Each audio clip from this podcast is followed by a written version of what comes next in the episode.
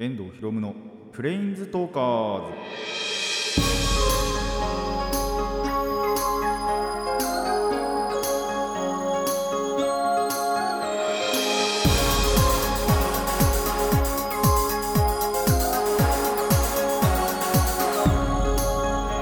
ラジオの前の皆さんこんにちは。遠藤博夢のプレインズトーカーズパーソナリティの遠藤博夢です。この番組はマジック・ザ・ギャザリングのプレインズウォーカーたちがさまざまなスカイへ旅できるがごとくさまざまな話をしようという番組です。えっと前回ねまあまだまだ梅雨入りはあのーしてないですねなんて話をしたら数日後には あの数日後じゃないかな。まあでも数日後といえば数日後か。あの梅雨入り確かしたという話でですね。あのこの収録のある本当23日前かなぐらいには、えー確か、えー梅雨入りしたと。まあの割にはそこまでは降ってはないんですけどただやっぱりなんか不安定って感じがあってあのちょっと前まで晴れてるなって思ったらなんか突然雨が降ったりっていうことがある。そんな不安定な梅雨にまあ今現在はなってるのかなと思いましたね。まあこれから本当になんか雨がただただ続いていくまあ例年通りな梅雨になっていくのか本当に今みたいな、えー変化変化の梅雨になるのか分かんないところですけども本当にね傘が必須な、えー時期になってきましたので一応関東では例年よりは1週間ほど遅れている梅雨入りっていうことらしいです。ちょっと遅めらしいですね。あの関西とかと違って。なんで、えーまあその辺は別にどうでもいいかなっていう話ではあるんですけども、まあ、またね梅雨が来てそしてここからまたどんどんどんどん暑くなっていくということで、えー体調にはね本当に気をつけていきたいなと思います。まあ結構エアコンまあまだ2回ぐらいしか使ってないんですけどね。そろそろ本格的に使うのかなということで。本当にあの我慢できないって時はね皆さんもあの我慢せずにねエアコン使って本当に体調管理気をつけてください。えそれとはちょっとまた別の話に本当に180度ねガラッと違った話題になるんですけどあのなんと僕のツイあの僕のっていうかこの番組のツイッターの方にですねあのフォロワーさんが1人あのーここの局長さんじゃないフォロワーさんが1人最近つきまして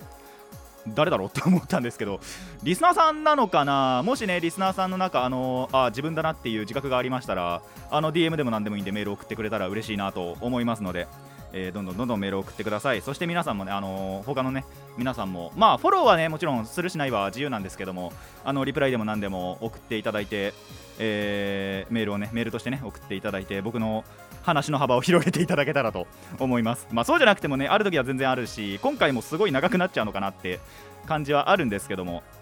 あのー他の人からのね振られた話題なんかも全然あの対応したいなと思っていますので、えーメールもねどんどんどんどん送っていただければと思います。それではラジオの方始めていきましょう。遠藤ひろむのプレインズトーカーズ。今回もレッツプレインズトーク。遠藤ひろむのレインズトーカーズ。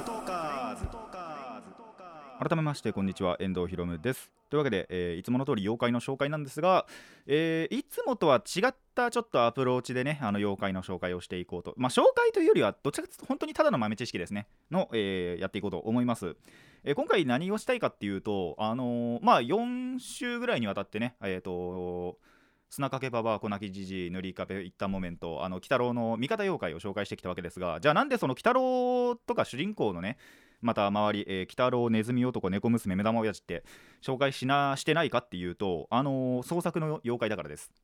水木先生が、えーもう本当にオリジナルで、えーまあ、鬼太郎ぐらいだったらね、そうかなって思うかもしあの思う方も多いと思うんですけど、なんとね、ネズミ男や猫娘、まあ、目玉親父な、まあ、目玉親父もさすがに オリジナリティはあるか、えーまあ、他にもネズミ男、猫娘、まあ、一応調べると他にもちょいちょいいたんですが、それはまあ、あのアニメとかがっつり見てないとね、わからないような妖怪だったんで、そこはまあ、省くとしても、この、まあ、本当にメインを張る4、4人、4, 4体は、えーとまあ、どういう経緯というかで生み出されたのかっていうところをお話ししていこうかなと思います。まあ、まずやっぱり主人公の鬼太郎ですね。一応、えー、とモデルというかそれはあるらしいんですよ。なんか戦災前にそのカタカナで墓場鬼太郎っていう紙芝居がどうやらあったらしくってでそれをそのまあ知ってたというかまあそれのなんだろう本当に詳しいところはほとんどやっぱ焼けてなくなっちゃったんですけどを、えっと伊藤さんという方がまあ多分おそらくもう亡くなられてるのかなさすがにがまあ権利じゃないけどなんかそういうのを知っててでそこから、えー水木先生が了承を得てその、えー紙芝居をもとにえー、と鬼太郎というキャラクターを作ったと。でその墓場鬼太郎もですねもともとなんか関西に伝承があったとされているらしいです。なんでそこが一応ルーツではあるんですけど、まあ、そこからなんだろうキャラクター像として確立させたのはやはりオリジナルのところがあるのかなっていう感じですね。で次にネズミ男これもほぼほぼ完全オリジナルらしいです。で、えっと、一応モデルというかはいるらしくってモデルはもう水木先生自身と。えー、とあと先輩であるその水木先生の先輩である、えー梅田栄太郎さんという漫画家もさんもいたらしくてその、え2人が、まあ、ほぼほぼモデルになってあんなキャラクターになっているらしいですね。ちょっとがめ金にがめついじゃないですけどちょっとずる賢いというか。っていうところが、えーあるらしいです。ただまあやっぱりその妖怪としてはというかは完全オリジナルというところですね。で次に、えー猫娘。猫娘も実はまああのオリジナルなんですけど最初はですねあのネズミ男のねその天敵としてまあやっぱりそのリアルの世界でもネズミに対して天敵といえば猫じゃないですか。っていうことで、えー生み出されそしてえっ、と最初はですねあの今みたいな1話1話必ず出てくるみたいなレギュラーキャラじゃなかったんですよ。でそのゲストキャラで単発の。でそのね、えーネズミ男がちょっと悪さしてるところに猫娘が来て、あのー引っかいたりなんだりして、あのー成敗するっていう。そういうのの役割で本当にそのネズミ男が悪さをしてるっていう回に出てくるゲストのキャラだったのが、えー、とアニメの2作目からですね第2シリーズぐらいからはほぼレギュラーになったっていうのが経緯がある。そんな、えー妖怪となっております。一応猫の妖怪といえば猫又っていう妖怪もいるのでそれが元になったんじゃないかなって思ってはいるんですけど多分そういうわけでもない。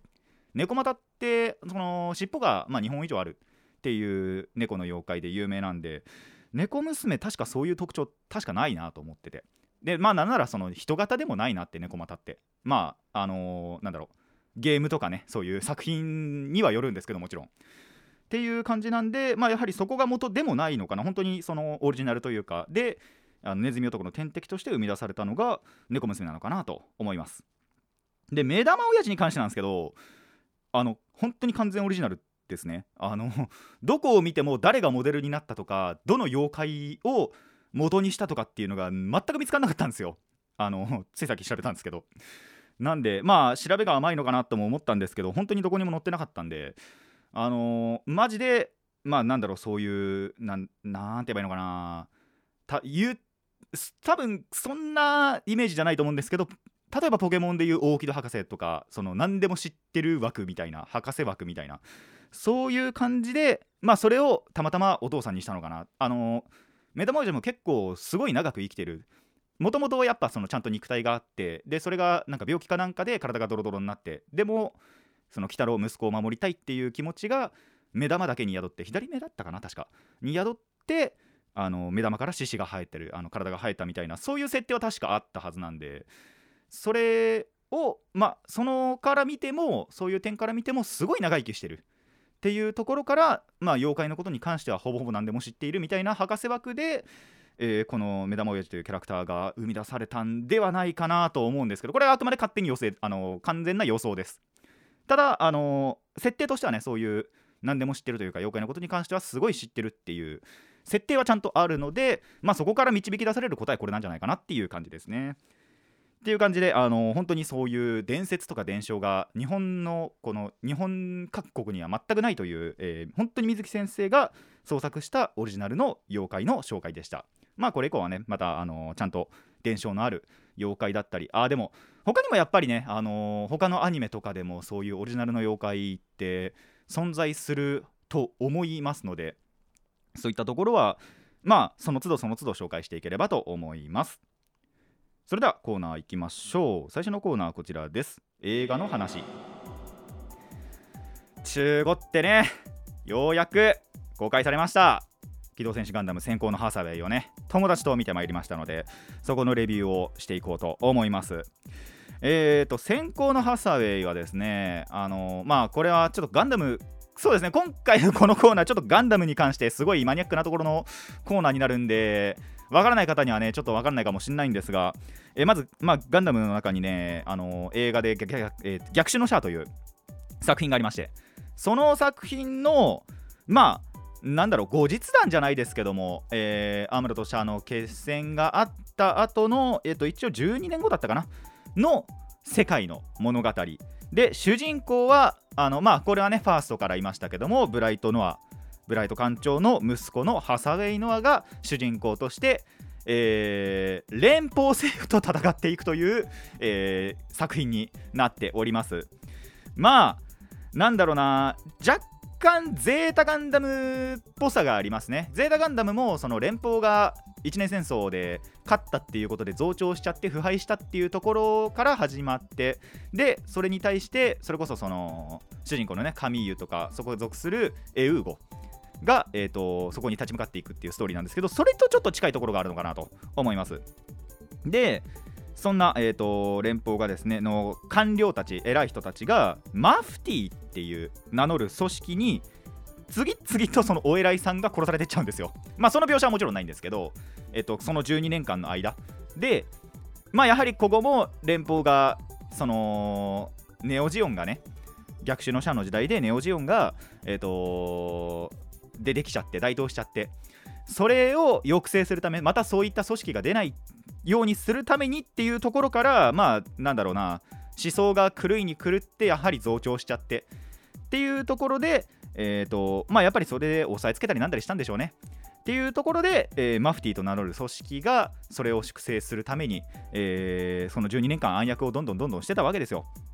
でそんな連邦に、えーと、新たな指揮官とそして新たなモビルスーツが来るところから、まあえー、物語は始まって。でもやっぱりその連邦対マフティーみたいなそういった、えー、構図が出来上がるところの、えー、まあもともとあったのかな。でそれがさらにモビルスーツ同士の戦闘にも発展していく。まあハサウェイはその戦火の中どういう行動を取るのか。そしてまあその結構最初のうちのにですねこのあの作品の冒頭のシーンで、えー、ギギ・アンダルシアっていう謎の少女とハサウェイやあと連邦のその新しい指揮官である、えー、ケネス大佐が出会うんですがそんなギギは本当に何者なのかっていうところで、えー、この作品は終わります。なんでかっていうと3部作です。はい、えー、今回のこの先行のハサウェイ3部作を予定されてましてその1作目がやっと公開されたんですよ。ということでこの作品だけではなんと完結しません。今回の今、えー、なんだろう6月11日に公開されましたけど、えー、このだけではまあのー、全く何のなんだろうな達成感じゃないですけど満足感もなく終わっていく感じになりますので気になる方はねぜひまあ、まずはやっぱりここから見ていただいてそして2部作目3部作目と、えー、続けてね見ていただけたらと思います。でまあなんでねもちろん残りの2つもね僕はもう絶対見に行こうと思ってますしまあ同じメンバーでね見に行こうかなって思っています。楽しみだなという感じですね。あのガンダム好きな方はですねやっぱりぜひ見た方がいいんじゃないかなと思います。まあこれを最初にしようっていうのはちょっとあのー、時系列的じゃないですけど、あのー、わからないことだらけになってしまうので、おすすめはしないですね。なんで、ちゃんとやっぱり、その、宇宙世紀というか、ファースト、ゼータ、ダブルゼータ、逆者ぐらいまで見てると、まあ僕、ゼータ、ダブルゼータ見たいんですけど、えー、その辺を知ってる方であれば、その方がより楽しめるんじゃないかなと思いますので、まあでも、ここから入るのも全然いいとは思います。まあでも、先に逆者ぐらいは見た方がいいかなっていう感じの、えー、作品ですね。なんで、ぜひあのガンダム好きはもちろんですが、まあ、ガンダムが別にその触れてこなかったという方でも、えー、楽しめる作品になるんじゃないかなと思います。で、そうですね、やっぱりその内容としまして、本当にその3部作っていうことでね、一個一個に避ける枠がそれなりにあるということで、あの丁寧なストーリーもあり、そして、まあ、やっぱり最新の映像技術があって、ガンダムの中でもね、作品の中でもすごいいい映像美だったなっていうのもありますし、でなんといってもやっぱ 3DCG によるモビルスーツ戦が一番だったかなって思いますね。あのまあ、確か最後の戦闘だけだったと思うんですけど、えー、モビルスーツ戦でねあのガンダム同士が戦うんですけどそこではすごい 3DCG が使われててあの軽く酔いかけました。なんでちょっとその辺注意かなっていう感じでもあります。実を言うとね。あのー、結構激しく動いて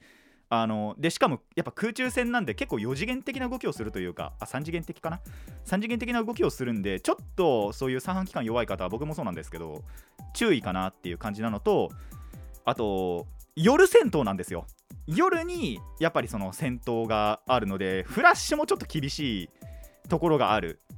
その辺はちょっと見るにあたっての注意ではあるんですがあの内容的にはね本当に素晴らしいものになっておりますので、えー、ぜひぜひねその辺は注目していただけたらと思います、まあ、なんといってもね本当に始まったばかりなんであのー作品のなんだろうそのストーリー的にも始まったばっかりなんでこれからも楽しみにしつつそして皆さん、あのー気になるという方はねぜひぜひ劇場に足を運んで、えー見てみてください。以上、えー映画の話でした。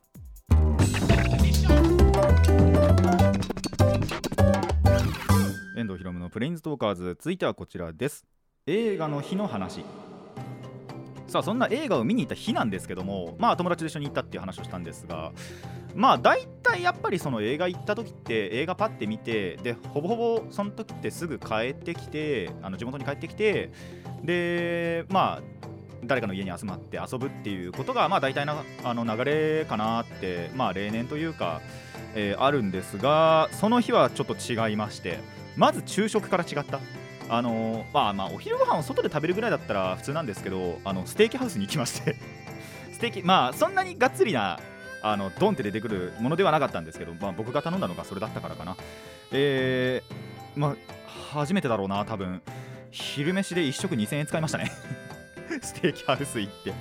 なんかもともと友達の中1人でが家族で行ってすごい美味しかったって言っててじゃあまあ次みんなで行った時にはそこ行こうかってもともとやっぱ約束してたんですよ。で実際にやっぱりこういう機会があったんで行ってみたらまあ美味しかったなと。まあ2000円かける価値はあったなっていうところだったんでまあそこがまず一つ楽しかったところというかではあったかなと思いますがまあえっ、とそうですね映画で、えっと食べてからちょっと先にゲーセン寄ったのか。ゲーセン寄ってえっ、とまあ友人のうちの2人はやっぱりその共通するゲームがガンダムのゲームがあるんでそれをやってたんですけど僕ともう1人はやらないんで4人で行ったんですよ。僕含めて。で2対2で分かれてそのガンダムやる組とまあもう1人と僕であのーまあこれは初めて見たんですけどガンアリーナっていうあのゲーセンにあるゲームがあるんですけど実際に、えっと、銃、えっと、なんだろうエアガンっていうのかな？があって、えっと、BB 弾を実際に発射してそれで的に当てるっていうあのゲームがあってそれを友達とやってたんですけどいや面白かったな。なかなかそういう機会サバゲーとかを僕はやってないんでそういうのを扱うなんだろうあれがなかったんですよ。機会がなかったのが。えーとこれやってみたらなかなか面白かったなってやっぱ思いましたね。サバゲーそもそもちょっとやりたいなっていう興味はあったんでまあこういう時にねこうなんだろう電動ガンだったのかなを扱えたのはちょっと面白かったなと思いますしなんならスコアでは、えー勝ちましたので、えーその時にねちょっとなんだろう罰ゲーム的なことが勝手になんかルーレットが始まって友達にねちょっと罰ゲームを求めたところ、えー恋バナをね聞くっていうそういうこともありまあなかなか面白いものをやったなと2回ぐらい回したんですけどね、えー銃を扱うのもね面白かったなという感じですね。で、えー、とそれをやってから映画にを見てで映画の後その一つ僕決めてたことがあったんですよ。ガンプラ買いたいなと思ってて。でちょうどそのやっぱ劇場に寄ってたとは思うんですけど劇場でそのハサウェイに関する先行のハサウェイに関するガンプラが売ってるっていう情報はしてたんですけど、えー売ってなかったんですよね。売り切れてましたね。完全に。まあ確かに僕行ったのが公開の2日後とかなんで2日後3日後ぐらいだったんであのーまあ売り切れてたと。やっぱその別にその売ってたモビルスーツになんだろうそこまで思い入れがあるわけじゃないんですよ。ただ限定版のものだったからやっぱ買っときてえなって思ったら、えーもちろん売り切れたっていう、えーそんな悲しいこともありました。で、えー、とそんな、えー映画を見た後にとあるアパートに寄りましてそしたらですねガチャガチャのコーナーがあったわけですよ。本当はそのそこをぐるぐるって回っていこうかってだけの話だったんですけどまあちらっとねよくやっぱそのトイレの前とかにも本当に少量あるじゃないですか。それをパッて見に行ったらあの友達のうちのそこに詳しい一人があのそんなにガチャガチャみたいならついてこいっつって連れられて行ったところもうえ何台あったんだろうあれ。2300台ぐらいあったのかなパッと見では。な実際に何台あったのか分かんなかったんですけど。いやすごい数のねガチャガチャを見ましてあの僕一人だけぶち上がってました。テンションが。で、えーと、適当適当にじゃないんですけどまあ引きたいなって思ったのはなかったんですよね結局。2次3次関連がなかったんですよ。で、えー、しょうがなく MTG 関連のを3回ぐらい回して、えー、その場は後にするというのが、えー、2回ありましたね。そこで1回2300台のを見た後にもう1箇所ちょっとまあそこよりはちっちゃかったんですけどでも他に普通に比べたらあのー、本当にコーナーの一角としてねな多分まあ100ないぐらいのところのちっちゃいところも、えー、見つつ、えー、そのアパートは後にしてまあでも本当にねガチャガチャコーナーがすごいぶち上がったなっていう感じでしたね。でそこからまず、えーと、駅を移動してでまたそのゲーセンに行ってでまた2人はあのガンダムをやりで残った2人は今度はダーツをするっていう。まあもともとそんなに別に抵抗とかなかったんでダーツとかは。あのやってみようかなっつってもう1人に連れられてダーツをやって。最初は負けたんですよね。そしたらその負けたことによってちょっと僕の中のニュータイプが覚醒しましてあの2戦目はボロ勝ちしました。すごい最初のうちからバンバがバンバが中心に当たってブルーをして。ブルブルじゃなかったんだな。確かあのー、1回目やったのはあの得点どんどん減らしていくやつでえーと、2回目にと3回目が2戦目3戦目があのただただ中央に当てればえーと、と中央に近づくにつれて点が上がっていくっていう方式だったんですけどまあ中央に当たる当たると思って。まあボロ勝ちってほどボロ勝ちでもなかったかな。最後の方ちょっと追い上げられてあのー、まあ僅差ではあったんですけどね。点数的には。メンタル的にはもうボロボロに勝ってた2戦目がありそしてそれによって油断して3戦目は負けるっていう。そんな感じのダーツが、えー、ありました。本当に2戦目だけはねすげえ覚醒してたなっていう感じがあったんで面白かったなと思います。でえー、夜飯ですよ。夜飯もなんとか移植をするっていうね。えっ、ー、と唐揚げ屋がなんかおすすめの唐揚げ屋がまたあの友達のうちの1人が提示してきてじゃあそこ行こうかっつって唐揚げ食ってまあもちろんうまかったですねやっぱり。ちょっとあの一つ一つの身がでかすぎてあの食べにくかったっていうのはあるんですけど味はもちろんね美味しかったんですごい良かったなと思います。っていう感じでそれが終わってからあでもちょっとまたゲーセン寄って本当に時間ギリギリまでまたガンダムをやってで、えー、帰るっていうそんな一日でしたね。いや足は疲れましたけどねもちろん。ただあの僕のなんか上半身と下半身で体力分かれてるんですよ。あの足はいくら疲れても全然まだ動けるなっていう感じではあったんですけど、えー、そんなねあの本当にね満足が過ぎる一日だったなと思います。映画も見たしゲームもすごいいっぱいやったしガチャガチャも引いたしっていうことでね。あのまあ唯一ガンプラ買えなかったのは心残りではありますがまあ高かったんでね その分が節約できたと思えばそれはそれでメリットだったのかなと思います。えー、PS ダーツのせいで今でも右腕が筋肉痛です。以上映画の日の話でした。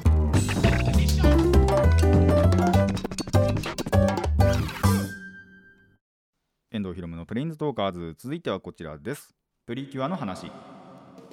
本当はね前回ぐらいに話したかったんですけどもあの完全に忘れてて収録が終わった後に思い出してあやっべこの話触れようって思ったので今回触れます、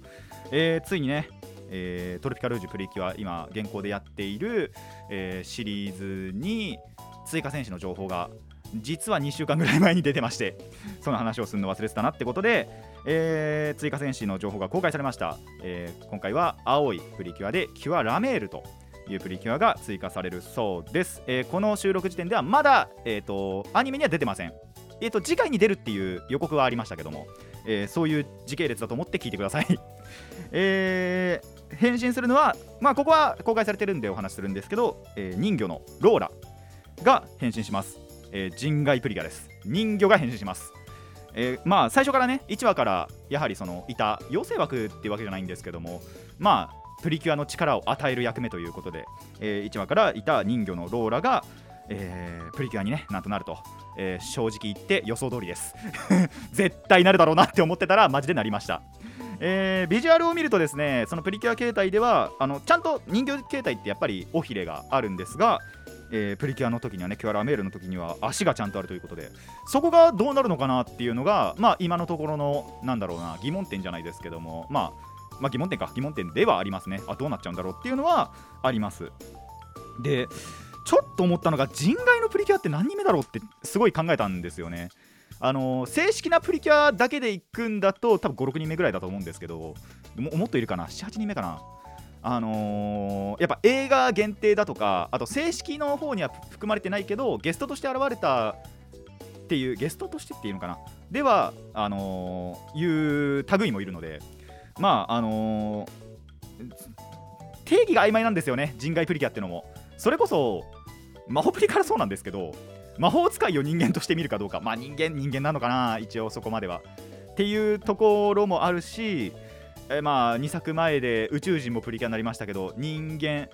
1人は完全に獣人なんでそこもどう含めようかなっていう。で片やもう1人はまあ触手は生えてますけど人間型ちゃんとしてるなっていうところがあってまあその辺がね本当に定義が曖昧なところではあるんですけどもまあ人外プリキュアがまた増えたという感じですね。でえー、とこれは調べてみてそのなんだろう知ったことなんですけどそれこそその初の要素がまたあるんですよね。1話から、まあ、さっきも言ったんですけど1話から出てでしかもそのプリキュアにちゃんと力を与えてサポート役でっていうのが1話から出てたんですよこのローラは。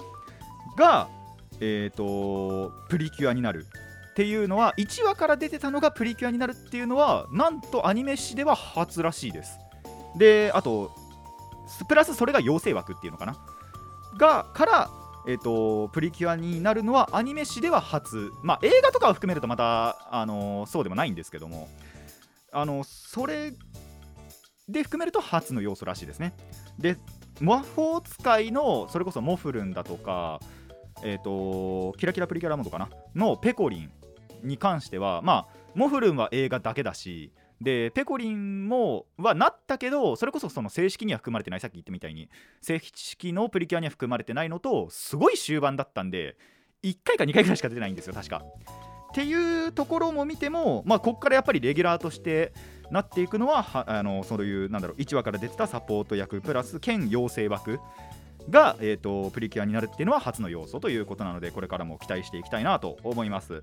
まあ本当にねどんな活躍をしてってどんな戦い方をしてどんな技を持っているのかっていうところがまだまだ謎に含ま、あのー謎な部分ではありますのでこれからが楽しみだなっていうところですね。推しになるのかならないのか。あの今のところ僕の推しはキュアコーラルかなっていうところではあるんでここからラメールが推しになるのかどうかっていうところも、えー見ものなのかなと思います。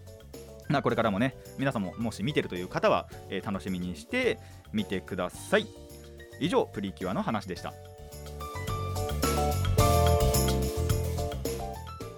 遠藤ひろむのプレインズトーカーズそろそろお別れの時間になってまいりました。あのーそうハサウェイのところでちょっと一つ話し忘れたのがそう先行のハサウェイってそもそも調節があってそれも結構前ですね。10年以上前だったと思うんですけどには、えー、ともうすでに小説化がされていてそれがやっと映像化もされてるっていう作品なんで、えー小説をね読んだこともあるという方も楽しめるんじゃないかなと思います。で小説の場合はその小説の逆者の続き実はその映画版と小説版の逆者って違うんですよ。そういったところもね含めて若干の違いがあるらしいんですがでそれこそ今回のアニメっていうか映画のハサウェイはえっ、と本当にえー、と映画の逆者の続きっていうところなんでところどころにその違いはあるらしいですがまあそういった違いもね楽しんでいただければと思います。とにかく先に小説もあるんでそこから入るっていうのもまた一つありなのかなっていう感じですね。僕は小説読んだことないんでえー、と本当にどうなるのかわからないですがところどころ知ってる部分があるっていうだけではあるんですが、まあ、これからまたそのもう2つ残りの2つが楽しみかなと思います。でまあ本当にねその日映画を見た日はマジで充実したんでねこれからもまたそれこそまた2部作もう2部作見るときにも同じようなことをするのかなと思いますがその時にはまたね違う遊びができたりまあカードを持ってかなかったんですよカードゲームを。持ってかなかったんでなんならまた空き時間にねカードゲーム持ってってカードショップはねもう事欠かないんでいろんなところにあるんでそこのスペースを使ってあの時間を潰すっていうことなんかもできるのかなと。しかもその頃にはねまたやっぱりいろんなカードが増えていたりしてあのいろんなカードゲームあいろんなカードゲームはしないかな。まあ一つのカードゲームにしてもいろんな戦いができるんじゃないかと思っていますのでそこも楽しみだなと、まあ、一つの楽しみにしたいなと思いますし、まあ、またねその時にガンプラ出たらそのガンプラは買いたいかなって感じですね。なんか限定品だから欲しいっていう感じなんでねあのそこも視野には入れたいと思います。そしてプリキュアの話。まあキュアラメールはね本当にまだ分かんないことだらけなんであのー楽しみにしたいっていう本当にそれにつきますね。なんで皆さんも見てるという方はねぜひぜひ、あのー楽しみにしていてください。まあ僕が言うことじゃないですけどね。別にアニメ会社の人じゃないんででも楽しみに僕もしたいなと思いますので皆さんも楽しみにしてください。えーこの番組ではお便りを募集しています。疑問や反論意見はもちろんのことリクエストも募集しております。どのお便りもラジケスネットのメール送信フォームまたはツイッターまでお寄せください、えーもしよろしければね、えー、ツイッターのフォローや拡散などもお願いします。YouTuber みたいだな。ここ全く何もしあのあれだけど YouTuber とかの自覚はないけども。まあでもねやっぱそういうところからリスナーさん増えたりだとかお便りが増えたりだとかっていうのはやっぱり欲しいなっていうところではあるのでぜひぜひお願いします。それでは今回はここまでといたしましょう。遠藤ひろむのプレインズトーカーズ。ここまでのお相手は遠藤ひろむでした。また次回もレッツプレインズトーク。